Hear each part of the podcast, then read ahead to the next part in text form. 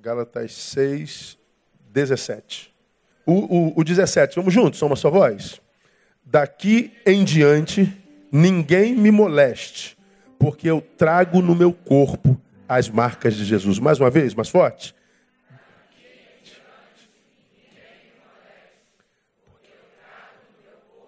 As marcas de Jesus.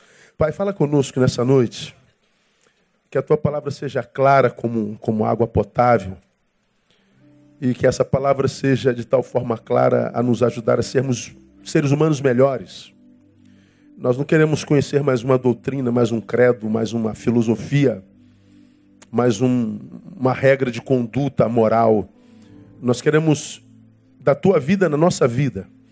Nós queremos o teu saber para praticá-lo no dia a dia. Nós queremos que a tua palavra nos molde à semelhança de Cristo. Então, que essa palavra traga luz para o nosso entendimento, que nos faça pensar a respeito de nós mesmos e nos faça, faça crescer. Usa a boca do teu servo e dá à tua igreja ouvido de discípulos, para que eles possam receber, reter e praticar, e que em tudo o teu nome seja glorificado. Nós pedimos o nome de Jesus. Amém. Paulo termina esse livro Exatamente como está aí. Daqui em diante ninguém me moleste. Daqui em diante. Então, é claro que se ele fala desse momento cronológico para frente, ele se refere a alguma coisa que aconteceu daqui para trás. E o que, que aconteceu daqui para trás? A gente vê, vê muito claro a partir do versículo 12. Dá uma olhadinha no versículo 12.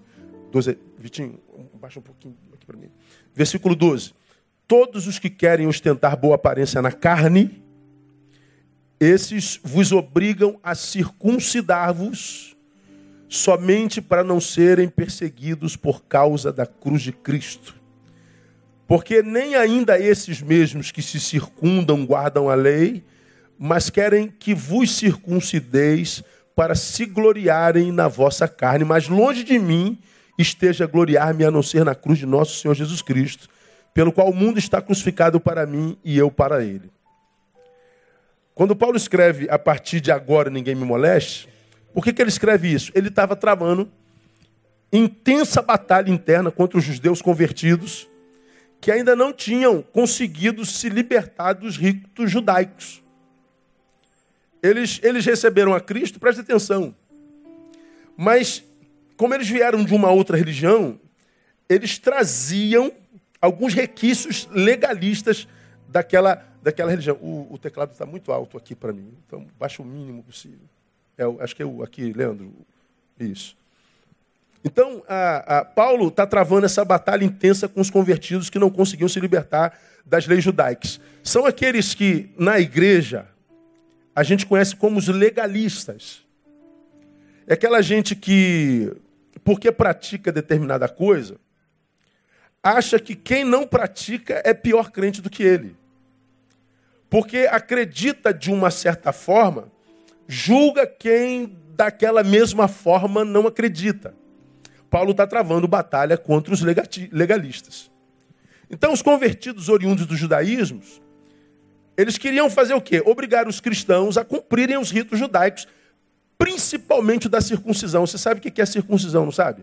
É aquele menino, quando nascia, ele era levado diante do sumo sacerdote e tinha cortado o prepúcio.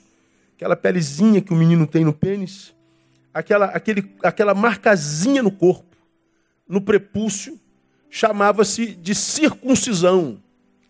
Era a marca que todo judeu, ou seja, Israel de Deus, segundo a lei de Moisés, tinha que ter no corpo.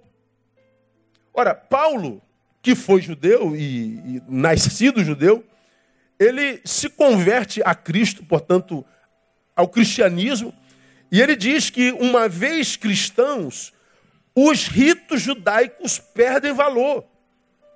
Ou seja, a, a, a, nossa relação com o Deus de Cristo e o Cristo de Deus não é mais através de, de ritos legalistas.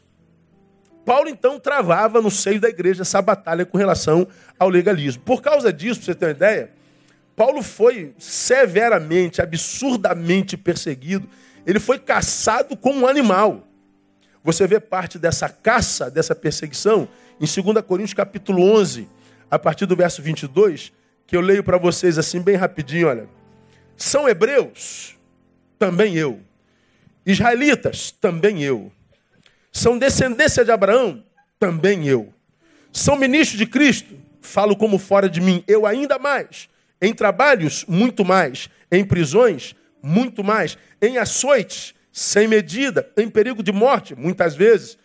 Dos judeus, cinco vezes recebi 40 açoites menos um. Três vezes fui açoitado com varas.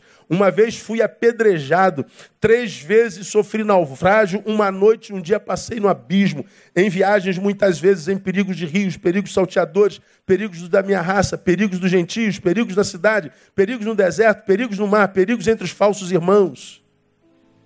Paulo vai falando da dor que ele padeceu por causa da nova fé. E de onde veio essa dor? Veio quase todas elas dos falsos irmãos ou dos irmãos que diziam crer como Paulo, mas não viviam como Paulo. E quando nós temos no mesmo espaço gente que diz crer na mesma coisa, mas não vive como que se cresce, nós temos é litígio mesmo. E esse litígio, produzido por gente que tem um discurso diferente da prática, machuca todo mundo. Fere todo mundo adoece todo mundo. E o problema do adoecimento produzido pelo discurso distoante da prática na religião faz do homem um bitolado, um fanático e um ser humano insuportável. Ou será que isso não é verdade? Paulo está travando batalha contra os judeus convertidos. Porque ele dizia que não era preciso se circuncidar, os judeus diziam que ele pregava um evangelho, digamos assim, muito light um evangelho que não tem o corte do prepúcio, que não traz no corpo essa marca da lei, é um evangelho light. É um evangelho para inglês ver. É um evangelho a gosto do cliente, a gosto dos homens. Chegaram a dizer que seu evangelho encorajava a prática do pecado. E por que, que disseram que o evangelho de Paulo encorajava a prática do pecado? Porque, você se lembra, ele repreendeu a Pedro na cara dele e se separou de Barnabé. Paulo não era visto pelos seus irmãos com bons olhos. Pois é. É para estes judeus que achavam que a marca no prepúcio era ainda a marca de Deus no seu povo, que Paulo diz: a partir de agora ninguém me moleste, porque eu trago no meu corpo a marca de quem? A marca de Cristo. E a marca de Cristo não é um corte no prepúcio. A marca de Cristo não é um cortezinho numa área do corpo. Eu trago no meu corpo, eu não trago numa parte do meu corpo a marca da lei. Eu trago no meu corpo a marca de Jesus Cristo. E Paulo está dizendo: encerra o papo. Acabou. É o que ele está falando nesse texto. Ou seja, enquanto os religiosos se orgulhavam da marca da, na carne chamada circuncisão, Paulo tinha uma marca muito mais profunda no corpo na existência inteira. Ele tinha a marca de Cristo. A palavra marca aí no grego é a palavra estigmata. Ele usa a palavra, eu trago no meu corpo a estigmata de Cristo. Estigmata é aquela marca que você conhece, que o dono do gado ou do cavalo é, marca o cavalo. Já viram aquilo? Não. Ele bota aquele ferro. Vamos supor que eu fosse dono de, de gado e minha marca fosse NB, Neil Barreto. Aí eu faço um, um, um modelo de ferro NB, boto dentro do, do carvão, do fogo. Quando aquilo fica em brasa, aí segura o cavalo, segura o gado e ó. nunca mais aquela marca sai. Paulo está dizendo: olha, eu trago no meu corpo uma marca que é. Eu, eu vou usar uma palavra que não existe, intirável. Ou seja, não dá para tirar mais. Eu trago no meu corpo a marca de Jesus. E o que ele produziu em mim foi tão profundo, tão denso, que ninguém consegue tirar de mim. Vocês se gloriam de um cortezinho, eu trago no corpo a estigmata de Cristo. Pois é, essa essa Essa palavra de Paulo me chamou a atenção essa semana, irmão, porque eu fiquei pensando que marca é essa. O que é ter a marca de Cristo? O texto, o capítulo 6, acho que dá visão para a gente o que é carregar a marca de Cristo no corpo. Vamos tentar entender o que é marca de Cristo? Preciso ser breve porque a gente tem ceia hoje. E depois a gente faz uma análise da nossa própria vida. Vamos esquecer que tem alguém sentado do nosso lado? Vamos esquecer que tem mais alguém além de você e eu aqui? E vamos tentar nos olhar no espelho e saber se nós temos essa marca. O que é a marca de Cristo? A gente tira primeiro do versículo primeiro. Irmãos, se um homem chegar a ser surpreendido em algum delito, vós que sois espirituais, corrigiu tal com espírito de mansidão. E olha por ti mesmo, para que também tu não sejas tentado. Então, na minha concepção, a marca de Cristo ela se dá na visão. Primeiro, na visão correta a respeito do pecado. Guarda isso. Pastor, quando eu trago no meu corpo as marcas de Cristo, quando as marcas do, meu, do Cristo foi de fato verdadeira a ponto de chegar na minha essência, na minha alma, o que, que essa marca vai produzir em mim por primeiro? Uma mudança de visão de mundo. E essa visão começa é, com relação e a, a respeito do pecado. Que visão é essa? O pecado de um irmão nosso e o nosso pecado são os mesmos pecados, pelo menos em possibilidade, só que manifestados em tempos diferentes. Vamos para o texto. Irmãos, se um homem chegar surpreendido em algum delito, vós que sois espirituais devem fazer o que? Leiam para mim. Corrigir tal com espírito de mansidão. Ele está falando de dois tipos de irmãos, olha só. Se um homem chegar a ser surpreendido em algum delito ou pecado, então ele fala de alguém que pecou. Depois ele faz alusão aos espirituais. Um peca e diante do pecador aparece aquele que Paulo chama dos espirituais. Se o sujeito é espiritual de fato de verdade, quando ele estiver diante de um homem que cometeu um delito, o espiritual vai tentar corrigi-lo, mas como é que o espiritual corrige? Diga para mim lá. Com espírito de mansidão. Então, qual é a primeira marca daqueles que têm a marca de Cristo no corpo? É a visão que tem sobre o pecado e sobre o pecador. Primeira coisa, ora, esse irmão que foi pego em delito é o irmão que cometeu um pecado quem sabe igual o meu, mas que, porque eu fui alcançado pela graça de Jesus, embora tenha cometido esse mesmo delito ontem, hoje eu estou de pé. Então, eu sou o que ele pode ser amanhã, então vou tratá-lo com a mesma misericórdia com qual me trataram lá atrás. Ou, o pecado que esse irmão cometeu é um pecado que é humano, portanto, eu posso vir a cometê-lo amanhã. Então, como o pecado dele pode ser o meu amanhã, vou tratá-lo também com misericórdia, porque eu desejo ser tratado com misericórdia quando o meu pecado chegar. Então veja, independente da minha relação passada com o pecado, independente da minha relação futura com o possível pecado, o que Paulo está dizendo é o seguinte: a marca de um homem que carrega no corpo a marca de Cristo é a misericórdia. E mais, você corrige com mansidão e vem um conselho depois, olha lá. Olha por ti mesmo para que tu também não sejas tentado. Paulo está dizendo, você que é espiritual hoje está corrigindo, não está? Pois é, mas mesmo sendo espiritual, o próximo a ser tentado amanhã pode ser você. Então, essa marca de Cristo é uma marca que faz com que eu olhe para o pecado de uma forma correta. E porque eu olho para o pecado de um pecador que no momento não sou eu, me faz tratá-lo com mansidão e com misericórdia. Meu irmão, se os cristãos entendêssemos isso, eu acho que nós não viveríamos no meio desse apedrejamento que vemos hoje, onde está todo mundo atirando pedra. Eu tenho falado sobre isso nesse último, nesse início, nesse início de ano, quase todo domingo. Essa, isso que a gente vê é, é acusação o tempo inteiro, esse litígio diante do qual a gente vive, que a gente tem aquela sensação que a gente está caminhando na rua, vem pedra de lá e pedra de cá. Por onde, por onde a gente passa, o que a gente vê no céu é pedra voando. Vivemos polarizados, como preguei domingo passado, os da direita jogando pedra nos da esquerda, os da esquerda jogando pedra nos da direita. Você não é nem tendente para a direita nem para a esquerda, entende que lá tem virtude, aqui tem virtude, lá tem coisa que não presta, aqui tem coisa que não presta, mas você conseguiu transcender essa polarização, você ainda não desequilibrou, e você caminha nesse meio tendo a sensação que qualquer hora uma pedra pega na sua cabeça e te machuca. O que a gente vê acontecendo no meio do rebanho de Deus no mundo é, ao invés de, ao estarmos diante de alguém que cometeu um delito, alguém que cometeu um pecado, estendermos a mão, a gente atira a pedra. A gente vê um irmão que cometeu o pecado, ao invés da gente se compadecer dele, estender a mão, tratar com mansidão e misericórdia, a maioria dos crentes, os legalistas, disse: nunca me enganou.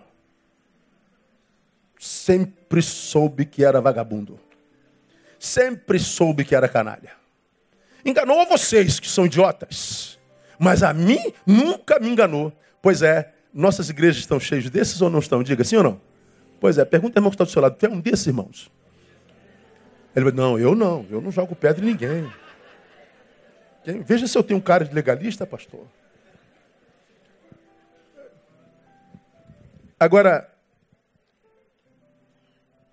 o problema desse apedrejamento, essa polarização, essa ausência ampla, total e restrita de mansidão, essa ausência de misericórdia, esse ódio na boca, nos dedos, na mão dos religiosos, revelam para mim de forma clara e inequívoca de que a gente pode ter até uma marca no corpinho, mas a marca de Cristo a gente não carrega não. A marca de Cristo faz a gente ver o pecado de forma diferente. Qual o problema desse apedrejamento? É que o apedrejamento fere a todos.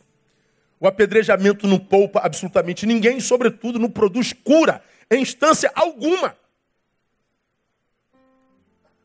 E os cristãos pós-modernos não conseguem entender isso de jeito nenhum.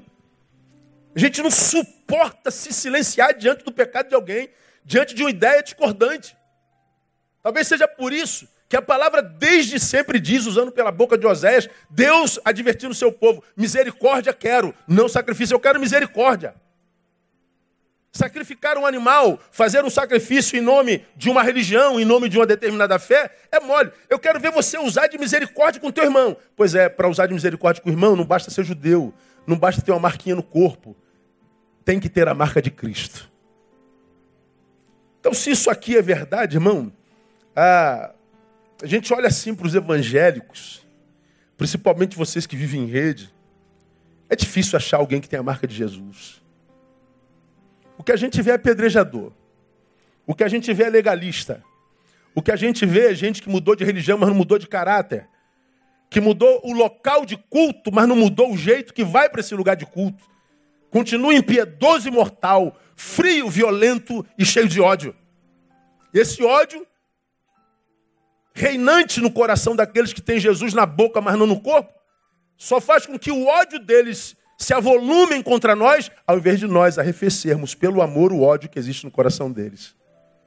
A marca de Jesus é visão correta a respeito do pecado. Você sabe o que é pecado que você aprendeu na escola bíblica dominical? Pecado é a palavra hamartia. Hamartia significa errar o alvo. É muito fácil de ilustrar isso, ou seja, é desviar a flecha do seu alvo, aquele alvozinho redondo que a gente bota em algum lugar, pega a flecha e atira. Você atira naquela bolinha do centro, no alvo. Errar o alvo, ou seja, desviar a flecha do rumo, é o que o pecado faz. Pois é, o que Paulo está dizendo é o seguinte: quando você vê um irmão que estava caminhando para o alvo que é Jesus de Nazaré se desviar, não diga que ele é safado, não diga que ele é vagabundo, não apedreje. Tente trazê-lo para o alvo com mansidão e com misericórdia. Abençoe, abençoe-o com a sua mansidão e misericórdia, ou no máximo, ou no mínimo, abençoe-o com o seu silêncio. Mas não empurre teu irmão para mais longe do alvo. O pecado, portanto, é um destruidor de rumos. E o seu método é a destruição de relacionamentos é, é, essa, o pecado rompe a relação entre o homem e o homem, o pecado rompe a relação entre o homem e Deus, e porque o pecado rompeu essa relação vertical horizontal, Está todo mundo perdido, ninguém consegue acertar mais o alvo. A vida perdeu sentido para grande parte da humanidade que pisa sobre essa terra hoje. É uma coisa assustadora. Então, ter a marca de Cristo nesse contexto, irmão, é desenvolver a capacidade espiritual de não desistir de alguém por causa do seu erro. E não desistir de alguém por causa do seu erro, por quê? Porque ele comete hoje um erro que pode ser o meu amanhã. Então, quem semeia pedra, é, é, pedra colhe pedrada. Mas quem semeia misericórdia, colhe misericórdia. Misericórdia quero. Não sacrifício.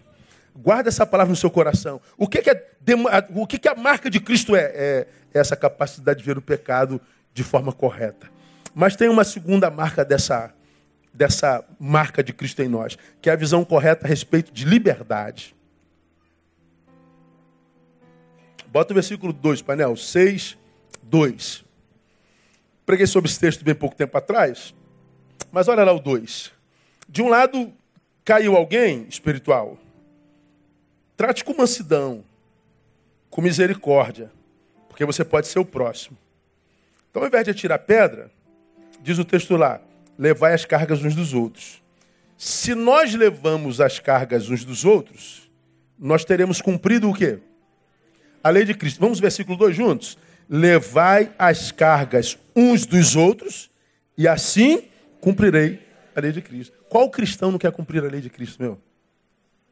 Ah, pastor, eu gostaria de cumprir a lei de Cristo. Pois é.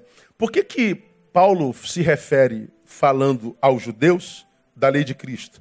Porque os judeus seguiam uma outra lei. Qual lei? A lei de Moisés. A lei de Moisés dizia, por exemplo, que se uma mulher fosse pega em flagrante delito de adultério, ela mereceria ser o quê?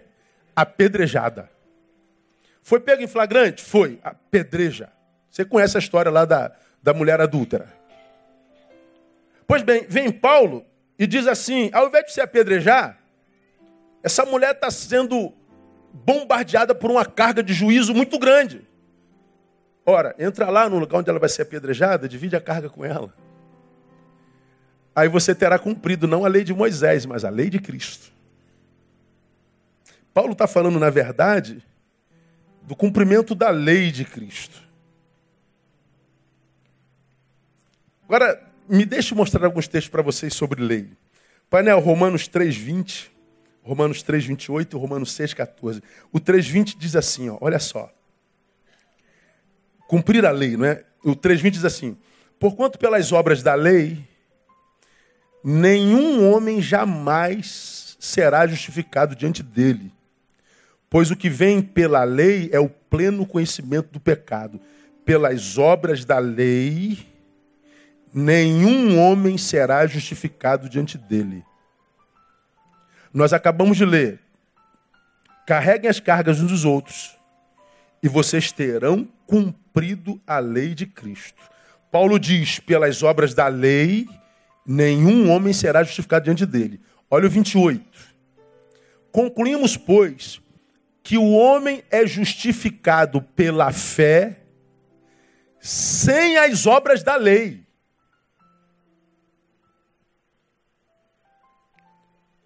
Veja, o judeu, o legalista, ele acredita que o que nos justifica diante de Deus é o meu enquadramento moral na lei.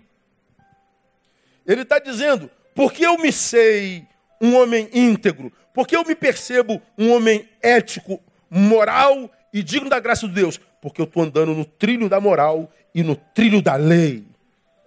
Eu não fujo a nenhuma regra. Eu sou aquele cara certinho. Eu sou aquele cara enquadradinho. Eu sou aquele cara decentezinho. Eu sou aquele cara perfeitinho. Eu sou o conservador, com muito orgulho. Eu sou aquele cara da lei.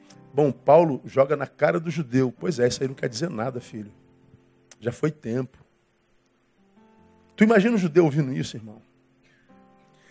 Aí vem o 6,14, onde ele diz assim: Pois o pecado não terá domínio sobre vós, porquanto não estáis debaixo da lei, mas debaixo do que? Da graça. Pense na cabeça de um judeu O pecado não terá domínio sobre vós. Por quê? Porque não estar debaixo da lei. Paulo está dizendo, quando você está debaixo da lei, o pecado pode dominar a tua interioridade. Ou seja, tu pode ser um certinho do lado de fora, mas pode ser um podre do lado de dentro.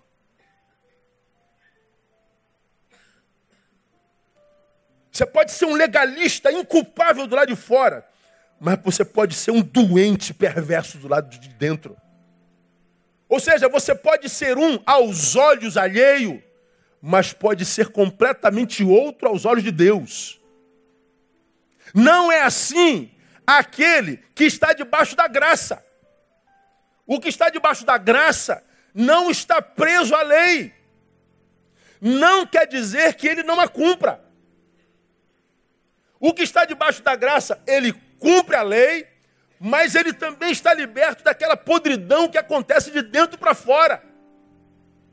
Ou seja, ele não se transforma num falso moralista, num ser dicotômico, um aos olhos do outro, outro aos olhos de Deus e de si mesmo. Paulo está dizendo que o que me justifica é a graça. Agora, raciocine comigo, irmão, é bem complicado.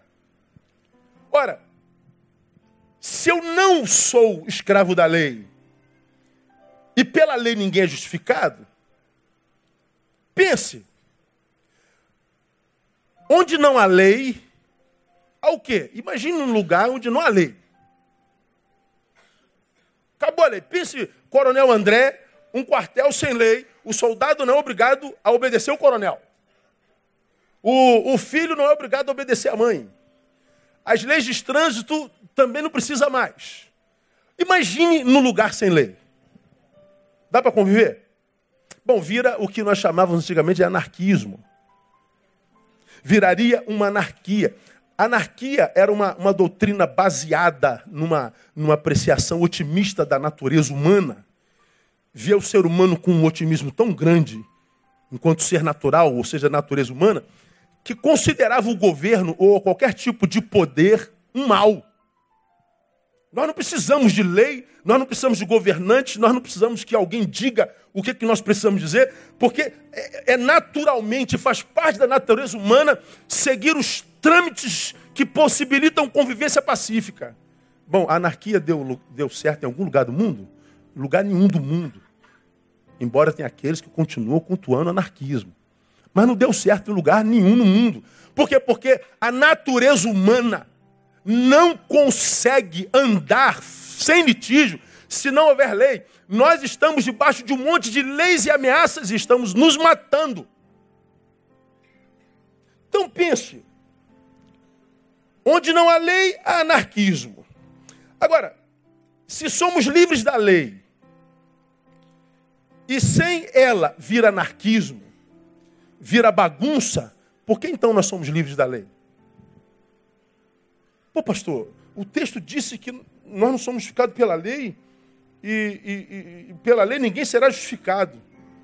Mas ele diz então que nós somos livres da lei. Mas se tirar a lei, vira uma bagunça danada, generalizada. Como é que a gente faz? O que, que o Evangelho faz conosco? Bom, o Evangelho, ele, ele nos marca, nos cela, para que nós cumpramos a lei, só que com outro espírito o espírito da solidariedade. Eu não obedeço à lei, porque se tirar a lei de mim, eu viro bicho. Com lei ou sem lei, eu obedeço, porque a minha relação com a lei não é de medo, de juízo e nem de punição. A minha relação com a lei não tem a ver com domínio subjetivo e próprio. O que me domina é a graça de Deus. O que me domina é a relação com Ele. Então, mesmo que o texto dissesse que eu não precisa, não podia cortar a, a, a, pelo, pelo, pelo canto, eu não vou cortar, porque põe em risco quem está no acostamento. Ou seja, eu sou livre da lei, não para virar um anarquista ou alguém que não respeita regras nem limites, mas alguém que vai fazer isso naturalmente. Se houver lei, eu cumpro, se não houver lei, eu cumpro da mesma forma. Quando Jesus marca a vida de alguém, esse alguém não precisa mais de gente vigiando a vida dele, não. Eu, eu, vou fazer isso aqui porque meu pastor não está vendo, não tem ninguém vendo, vou pegar. Cara, escuta só o que eu vou te falar. Vocês viram a cantina nova lá, não viram? botamos câmera em tudo que é canto. Então o que, que você faz? Você vai lá, pega o seu produto, você leva lá no caixa para pagar. A câmera já está mostrando um monte de vocês pegando produto saindo pela porta assim. O cara está roubando a cantina da igreja.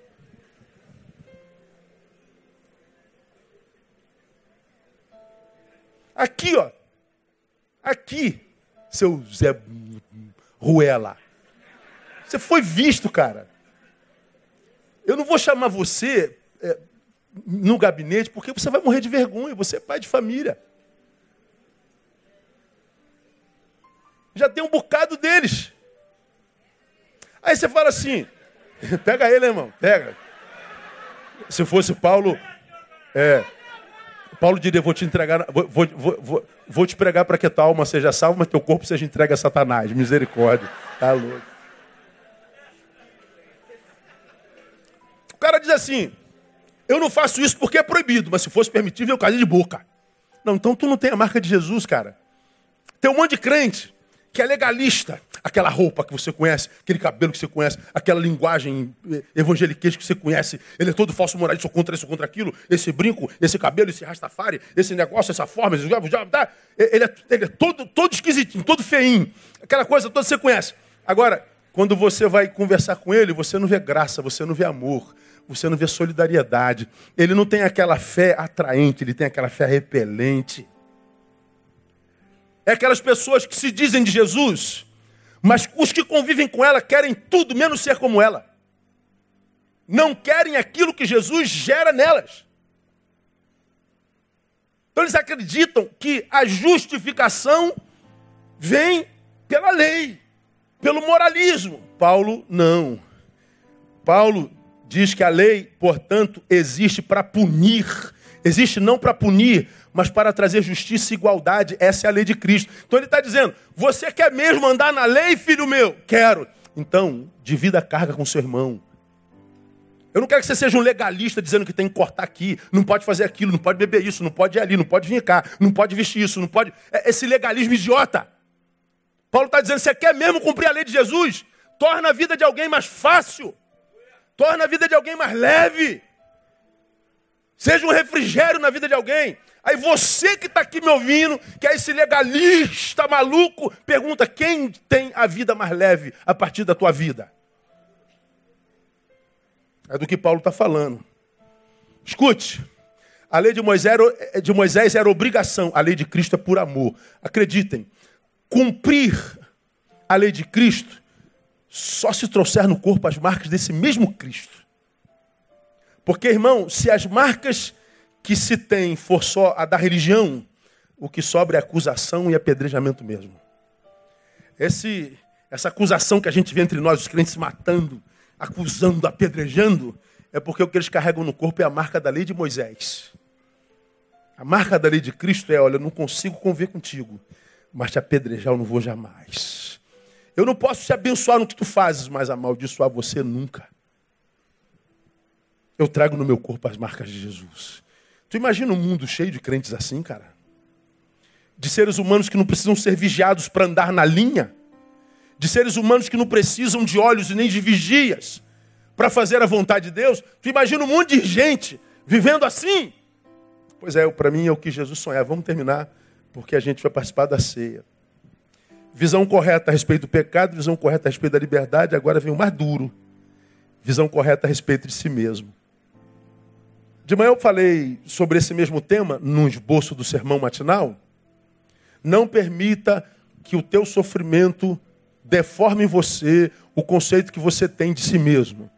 Por quê? Porque quando a gente vai passando pelas dores da vida, pelas derrotas, pelos antagonismos e, e tempo ruim, a, a, tendência é nos, nos modificarmos diante de nós mesmos. Ou seja, perdi aqui, perdi ali, me sinto um fracassado.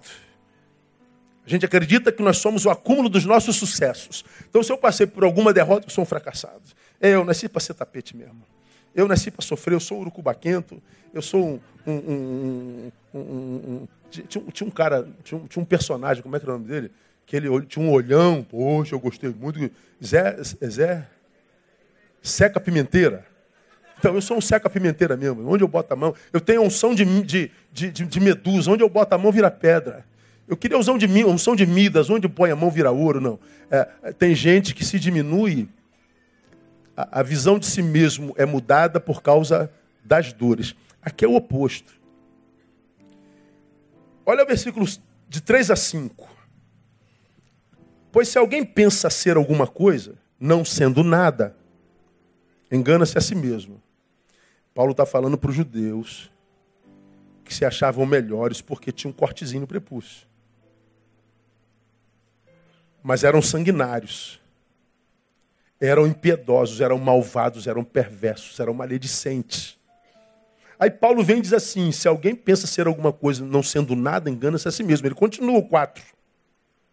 Mas prove cada um a sua própria obra, e então terá motivo de glória somente em si mesmo e não em outro, porque cada qual levará o seu próprio fardo, mas prove cada um a sua própria obra.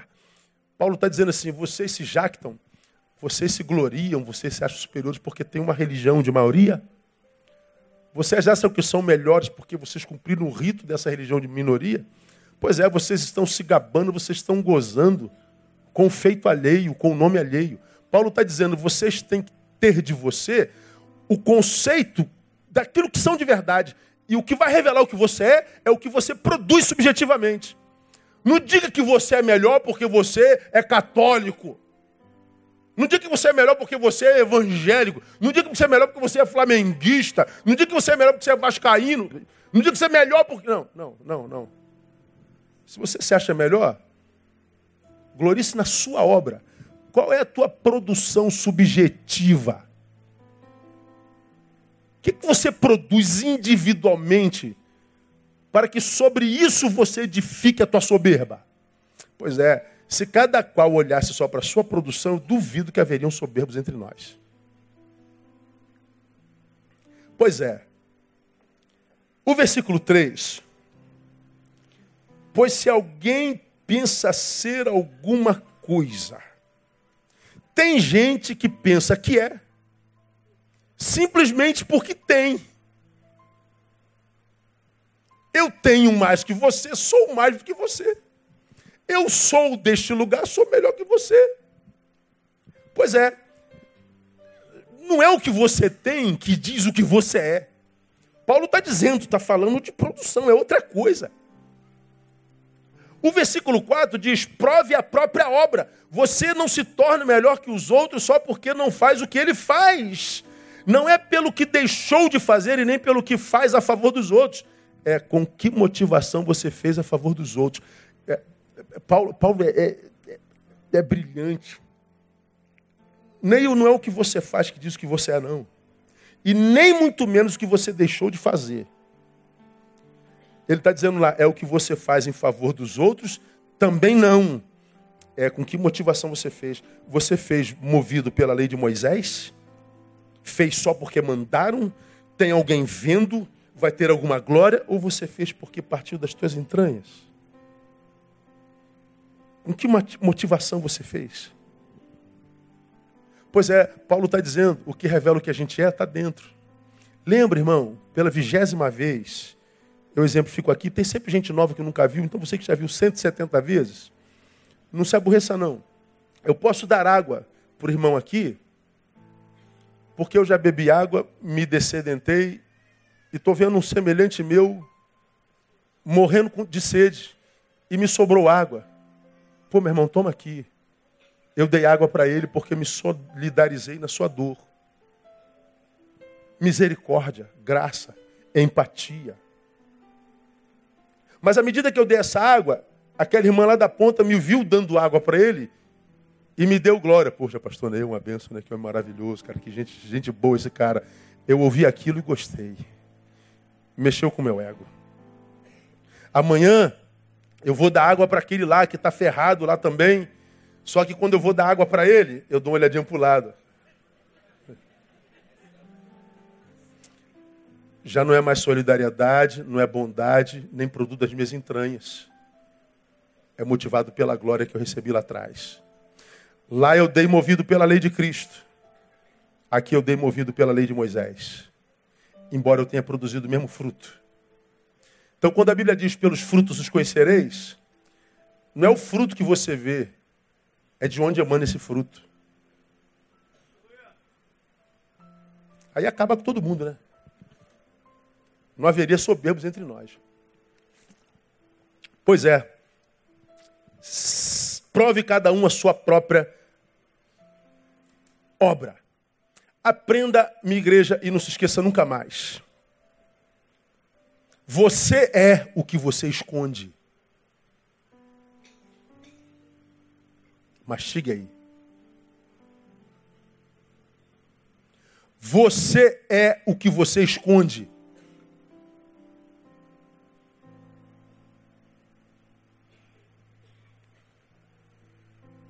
No que eu escondo, eu sou uma pessoa. No que eu revelo, eu sou uma personagem.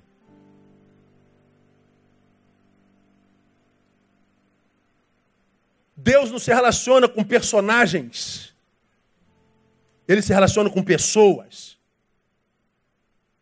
E diante dele nós somos o que escondemos. E é com aquilo que nós escondemos e que somos em essência com que ele se manifesta. Se relaciona. Vocês já aprenderam, não se relaciona com o que nós somos na coletividade. Se relaciona com aquele que nós somos quando não tem ninguém olhando para nós.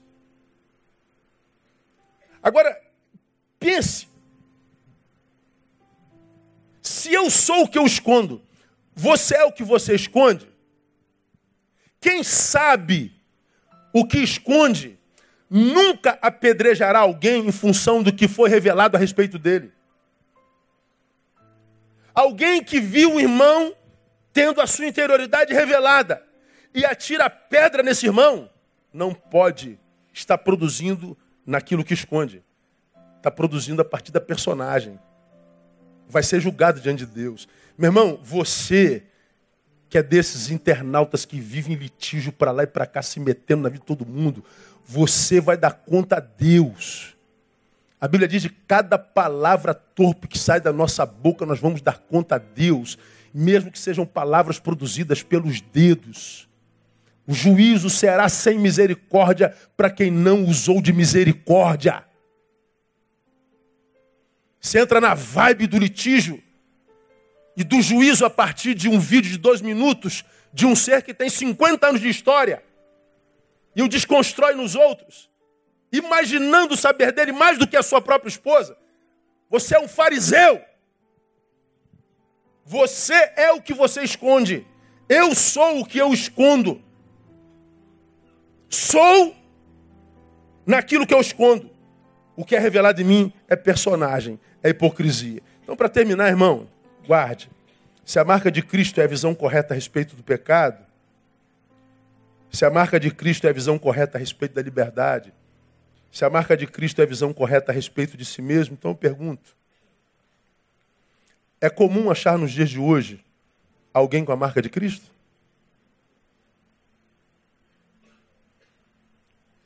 Cara, é assustador, meu. É panificador. Porque o que a gente vê é um monte de gente que vive debaixo da lei de Moisés. Nós somos um povo com, contra o qual Paulo estaria travando a mesma batalha que travou com os fariseus. Quando, quando essa palavra me veio, me deu um temor, rapaz. Falei, Deus, tu me enxergas a proporção da forma como eu trato meu semelhante. Tu me enxergas a proporção da forma como eu lido com a lei, se é de Moisés ou se é de Cristo. Tu me enxergas a proporção daquilo que eu escondo. Teria eu a marca de Jesus?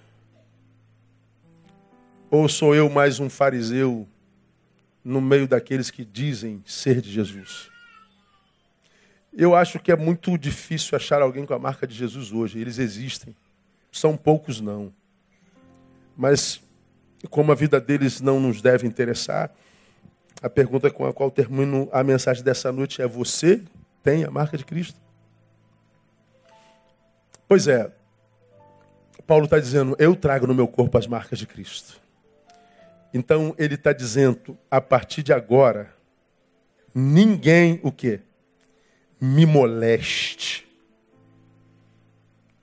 Ninguém me moleste é o mesmo que dizer: sua opinião a meu respeito não muda que eu sou judeu, fariseu, legalista.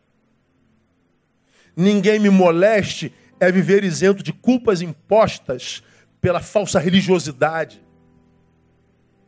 Eu não morro carcomido pela culpa porque eu não vivo segundo o status quo religioso. Transcendo essa maioria irreflexiva e, e, e, intempestiva. Se é liberto da culpa, não me moleste é o mesmo que dizer que o único lugar em que vocês podem e conseguem me tocar é na minha imagem. Ou seja, vocês não tocam em nada em mim. É o que Paulo está dizendo àquele povo. Vocês podem me difamar, difamar judeus, vocês podem tentar tirar de mim o que Deus me deu, vocês podem me perseguir, vocês podem me açoitar, vocês podem fazer o que quiserem. Mas ó, não me molestem, vocês não podem mais perder o poder sobre mim, porque eu trago no meu corpo as marcas de Jesus. E Ele me conhece, e é Ele quem me justifica. Que Ele nos dê a graça de vivermos isso na prática carregarmos na nossa alma, no nosso corpo, as marcas de Jesus. Amém, amados? Vamos aplaudir a Ele, vamos celebrar a nossa comunhão. Pastores, comigo.